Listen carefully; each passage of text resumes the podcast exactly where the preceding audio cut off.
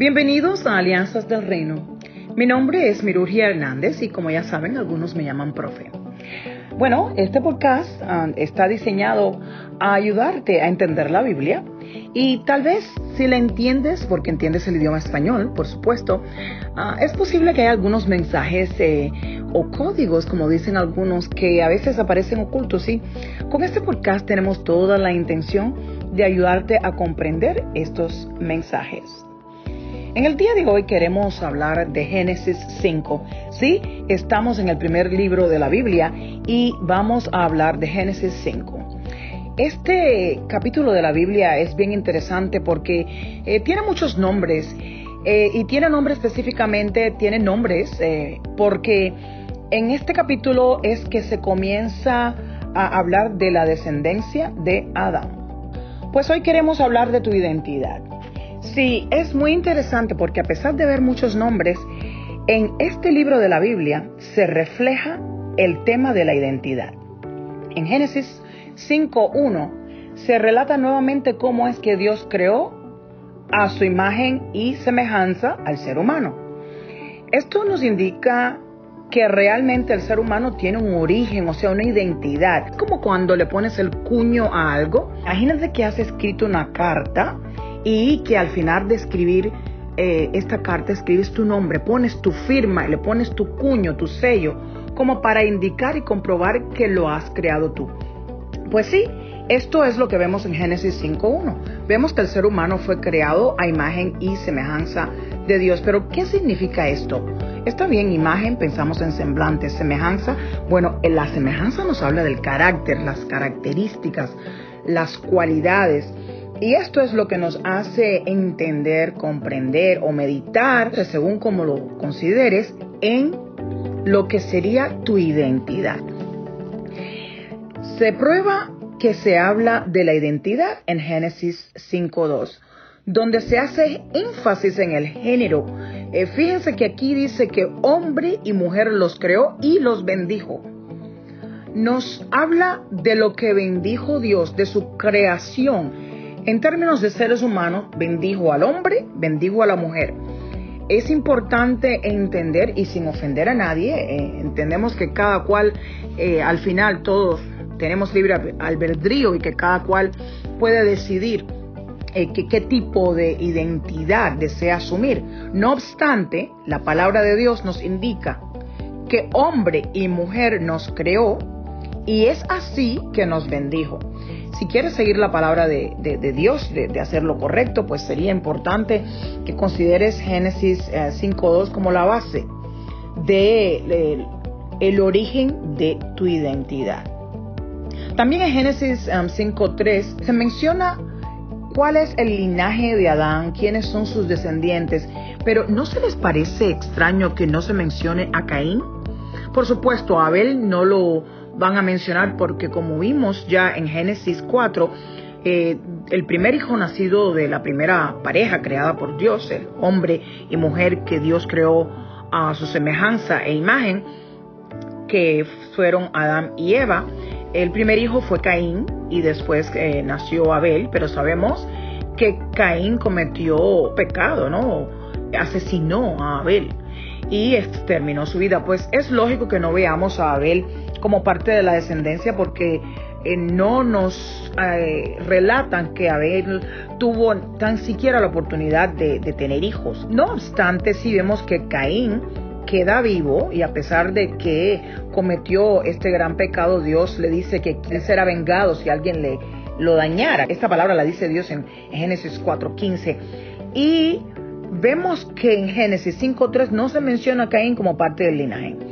Hay varias teorías al respecto. Por supuesto, sabemos que hay quienes consideran que ya eh, Eva, al probar el pecado, eh, estaba encinta. Hay quienes dicen que no. Hay quienes dicen que eh, Caín no se menciona pues porque fue maldecido. Dios lo maldijo por haber cometido este pecado. Pero, ¿qué piensas? Por haber cometido este pecado, Dios lo maldijo y también vemos que no aparece como parte del linaje de Adán. ¿Qué piensas tú? ¿por qué crees tú que Caín no está considerado como parte del linaje de Adán? ¿Crees que es porque no era hijo de Adán? ¿Crees que es porque no caminó correctamente de acuerdo con lo que estableció Dios? Eh, eh, o, porque pecó en contra de su hermano. ¿Qué crees? ¿Qué crees? aunque bueno, en este momento eh, los seres humanos no teníamos todavía lo que, lo que después se le llamó la ley como para saber qué se hacía, qué no se hacía, qué era pecado y qué no.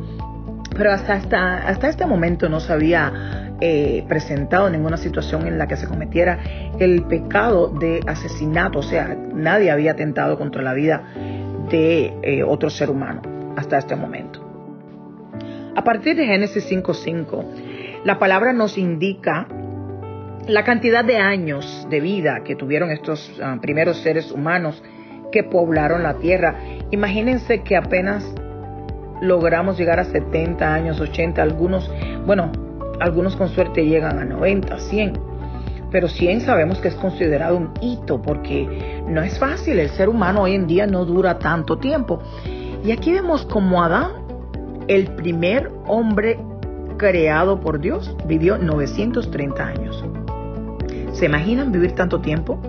Y en esa época, el ser humano que menos vivió en la tierra fue Enoch, que vivió 365 años, pero no se refleja que em, fue eh, que, murió, o sea, que fue una persona cuyo pecado lo llevó a la, a la, muerte, porque sabemos que la muerte entra en el ser humano como parte del pecado de Eva. Se dice de hecho que eh, Enoch era un hombre tan justo que Dios se lo llevó, o sea, no murió. Esto nos indica muy bien cómo preservar, preservar la vida. No sé si, no sé si se dan cuenta que, que vivir con rectitud y justicia nos ayuda. Eh, hace muchos años escuché en una enseñanza de nuestro querido Dr. Miles Monroe, eh, ya desaparecido, que nos decía que tu propósito te ayuda a preservar tu vida. Esto es muy importante porque vemos como Enoch no murió. La palabra no nos dice que murió, en las escrituras no lo aparece. También vemos en Génesis 5:22 que Matusalén vivió 969 años. De hecho, es el ser humano que se conoce desde los inicios de la Tierra eh, que, vivió eh, más tiempo que todos los demás, o sea, incluso vivió más tiempo que el mismo Adán en términos de años. ¿Han escuchado alguna vez la frase es más viejo que Matusalén? Pues ya saben de dónde salió la frase. Esto nos indica que Matusalén ha sido la persona que más años ha vivido sobre la faz de la tierra. Pues ya lo vemos, Génesis 5:22 nos muestra, nos enseña, nos indica y nos da testimonio de que Matusalén vivió 969 años. Noé ya tenía 500 años cuando ya llega a ser padre de Sem, Cam y Jafet. Nos vamos a ir familiarizando con estos nombres porque la intención principal de la descripción de los nombres es llevarnos a la descendencia de nuestro Redentor. Cuando sigamos la línea de heredad, linaje o descendencia de Adán, vamos a ver que cada ser humano que menciona que es progenitor de otro, finalmente nos lleva a la llegada en lo que es nuestro querido Redentor o Jesús. La idea es que el Antiguo Testamento siempre nos apunta al Nuevo Testamento y nos lleva desde la caída del ser humano a la redención del mismo. Este tema de la identidad es muy importante porque comienza incluso hasta con el nombre, pues hablando de tu identidad, ¿conoces quién eres?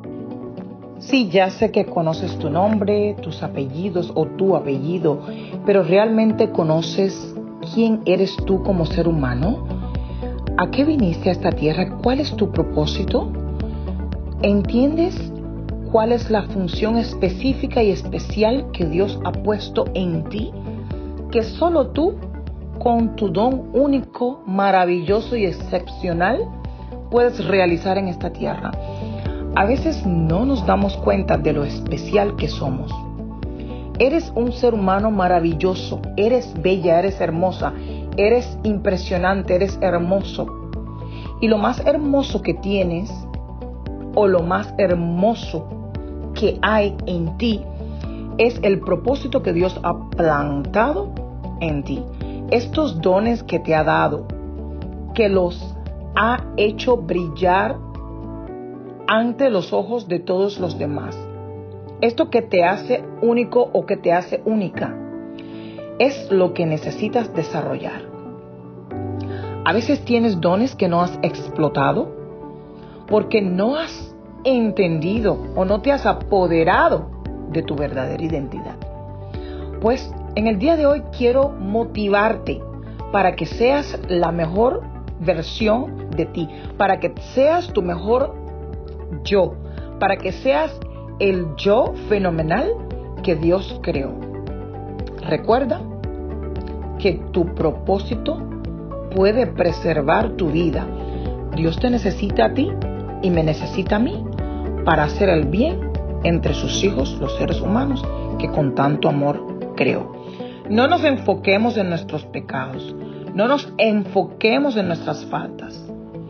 Enfoquémonos en lo bueno de cada uno y en el amor que nos podemos tener, el cariño y la unidad que podemos experimentar como seres vivientes que nos necesitamos los unos a los otros. Mi oración en el día de hoy es que te descubras no solo la bella persona que eres por fuera, sino el ser inmenso, grande, maravilloso y excepcional que llevas dentro. Que tengas un día maravilloso y espero que esta palabra del día que te habla a ti de tu identidad te haya ayudado a entender lo que tiene la escritura para ti. Bendiciones.